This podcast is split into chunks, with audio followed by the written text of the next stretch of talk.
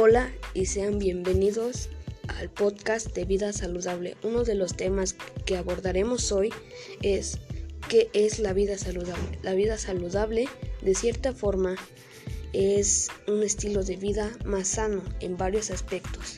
Esto además de beneficiarte, lo puedes hacer divertido y un hábito. Pero para tener este estilo de vida debes esforzarte, animarte y estar dispuesto a un cambio. Para lograr este tipo de vida debes crear una rutina y un control de ello. Es necesario tener, no es necesario tener un equipo ni mucho menos. Podemos crear nuestro estilo de vida saludable con cosas que tenemos en casa. El propósito es cumplirla, cumplir el objetivo.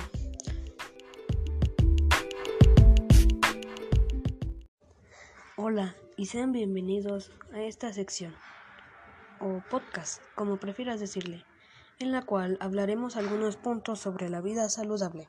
En general, la vida saludable es la forma de cuidarse, por ejemplo, hacer ejercicio, comer frutas y verduras, entre otras muchas. Probablemente te estés preguntando, ¿cómo puedo crear mi estilo de vida saludable? Bueno, te daré tres puntos que deberías considerar para llevar a cabo este estilo de vida. Primero, una rutina o un monitoreo, ya que esto te ayudará a medir tiempos desde tu comida, ejercicios y trabajo. Segundo punto, tener ánimo para cumplir este objetivo. Y por último, pero no menos importante, ten en cuenta que no hay que ser un profesional para crear este estilo de vida e intenta no exigirte mucho. Con estos pasos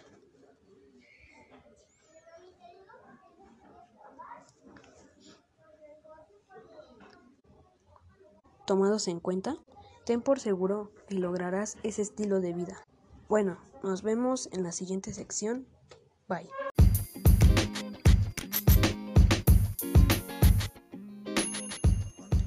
Hola de nuevo, bienvenido a otra sección de vida saludable. El tema de hoy será cómo empezar una rutina. Bueno, los primeros pasos para empezar una rutina saludable sería dejar de consumir productos chatarra y reemplazarlos por frutas y verduras. Como segundo paso, podrías considerar crear una agenda y hacer ejercicio en tus ratos libres. Empezar por estiramientos ejercicios y ejercicios de respiración. Y poco a poco, cuando te acostumbres a este paso, podrás hacer lagartijas, abdominales, sentadillas, etc. Algo que yo te recomiendo es beber jugos naturales, por ejemplo, jugo de betabel, de zanahoria, de verde, entre otros varios. Y recuerda que todo en exceso hace daño. Por lo tanto, intenta ir al margen. No comas muchos vegetales, pero tampoco comas pocos. Y algo personal que te digo es, a la hora de hacer ejercicio y no te sientes con ganas, podrías escuchar música. Eso además de que te relaja, te puede motivar de cierta forma.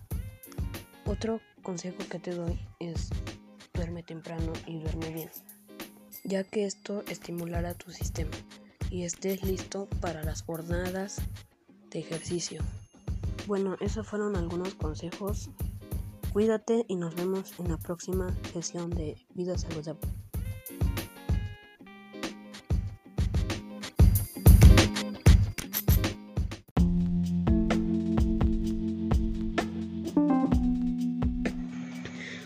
Y sean bienvenidos a un nuevo podcast de vida saludable. El tema que abordaremos en esta ocasión será ¿Cómo puedo crear una rutina?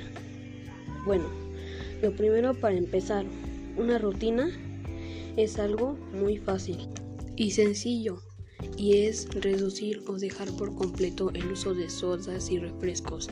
Este paso lo podemos hacer poco a poco para hacerlo un hábito.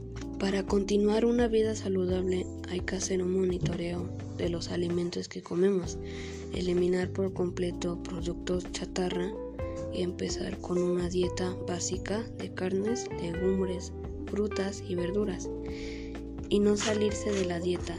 e, este paso es fundamental.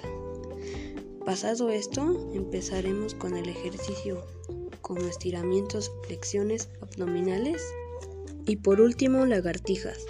Los ejercicios no se, no se deben de hacer el diario, por mínimo dos o tres veces a la semana. En tiempos libres estaría bien y enfócate en los pasos anteriores.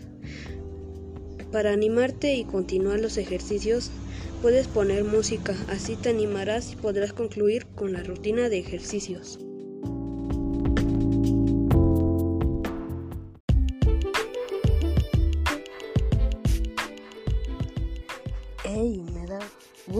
Volver a verte aquí en otra sesión sobre la vida saludable.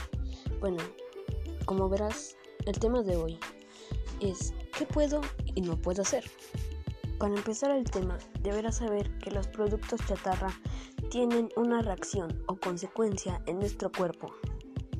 ¿Qué te parece si clasificamos algunos? Em, empecemos por los refrescos. Estos además del alto exceso de azúcares dañan el riñón y esto puede llegar a crear insuficiencia renal. Y luego le siguen los envoltorios o papitas. Estos además de comerlas y su alto contenido de sodio no aporta nada a nuestro sistema. Y por último, los dulces. Estos, además de tener un alto contenido de azúcares, sin contar el desgaste dental, a futuro pueden generar la caída de dientes o hipertensión. Como ves, esto no es nada saludable y estas son cosas que no debemos consumir a, a menudo o si puedes casi nunca. Una recomendación mía es que te fijes en las calorías o en la tabla nutricional de cada producto e intenta no sobrepasar los límites recomendados. Y si presentas problemas médicos o alguno de los que te mencioné, visita a un médico. Bueno, este fue nuestro tercer segmento sobre la vida saludable. Me gustó mucho estar aquí hablando contigo. Te veo la próxima sesión. Bye.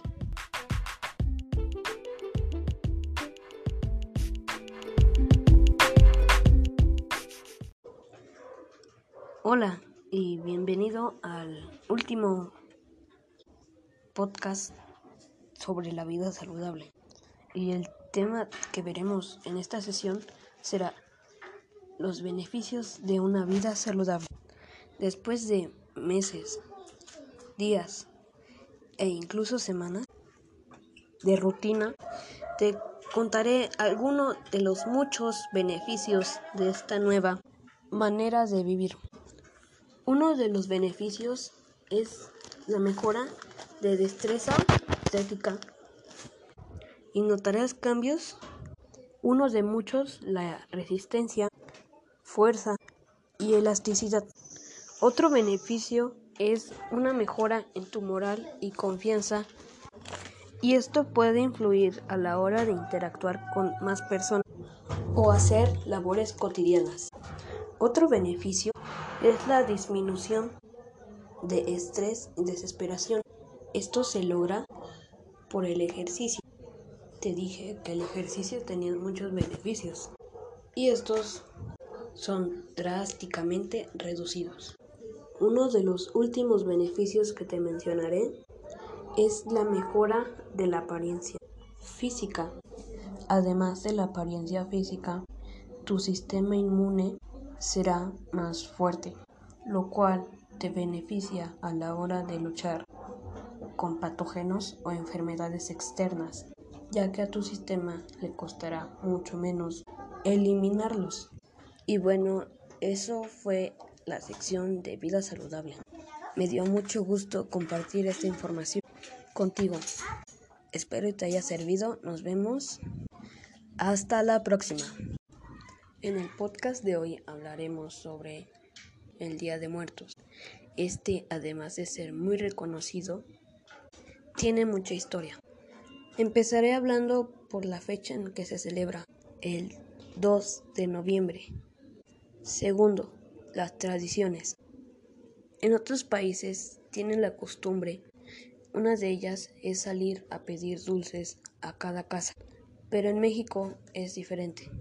Y cuando digo diferentes me refiero a las tradiciones, ya que en México hacen ofrendas con fruta, dulces, panes y puede sonar raro, pero incluso hasta su comida favorita. Según leyendas de nuestros antepasados, solo ese día los difuntos o nuestros familiares fallecidos regresan ese día a visitarnos y esto se cree mediante una flor o mejor dicho un camino. Esta flor se llama su apariencia es como un girasol, su color es anaranjado y está con sus flores o pétalos se crea un camino de la casa y la ofrenda al más allá. Y es costumbre en México pedir calaverita, referente a pedir dulces.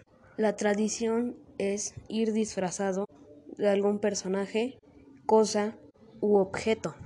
Y en la cultura mexicana hay criaturas míticas llamadas alebrijes, que son fusiones de animales con otros animales. Y estos no tienen color alguno, sino que tienen colores disparcidos por todo el cuerpo, desde color negro, café, rojo, verde, amarillo, entre otros muchos. Y estas criaturas son consideradas protectores de la tierra de los muertos. Ahora hablemos de las ofrendas. Estas pueden tener cañas, jícamas, naranjas, calaveras de azúcar, chocolate, etc. Y como te mencioné anteriormente, la comida favorita del difunto y veladoras para conmemorar al difunto. Y lo más importante, una foto del difunto. ¿Y recuerdas los animales míticos que te mencioné? Sí, los alebrijes. En el Día de Muertos o días antes del Día de Muertos se crea un desfile en la capital del Zócalo, creando así esculturas vivientes de alebrijes, personajes, objetos, pero como te mencioné, los alebrijes son los más populares. Y bueno, estas son algunas de las tradiciones que se hacen en el Día de Muertos.